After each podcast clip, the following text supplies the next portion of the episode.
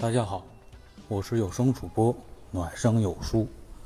今天和大家探讨的话题是：演技是演员最好的医美吗？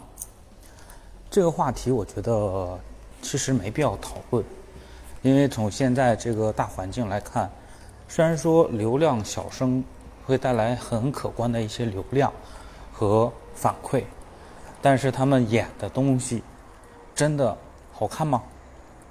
为什么我们我们更愿意看一些老戏骨的电影和连续剧？因为他们的表达跟情绪是让我们感同身受的。但是有些流量小生，他们长得很漂亮，他们长得很俊，但是他们的演技很拉胯，而且他们演的出来的东西。给不到你一个渲染，感染不到你，那你看着也不舒服。所以说，这个是不是演技是不是最好的医美？我觉得是没有必要去讨论的一个话题，因为我们真正愿意看的是更多的是演技给我们传达过来的一些反馈和效果。如果我们想去看很帅的、很亮的，有更多的渠道，但是这个东西又是分两面性。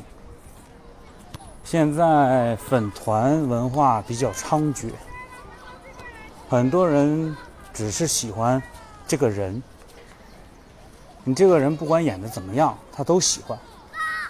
那这个事情。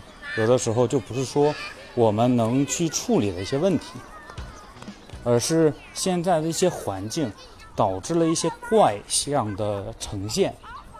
但是这些怪象并不代表大体跟整体的一些现象，所以说我们要慢慢的回归正轨，慢慢的让这些事情回到它该有的样子。那演员该有的样子是是怎样的？他们就要背台词，他们就要有很好的演技，这样才能真真正正的反馈，跟呃正面反馈给我们这些支持他们的影迷和粉丝。我是觉得，真正靠脸吃饭的人，永远都不会长久。因为什么？年轻一时，实力是一世。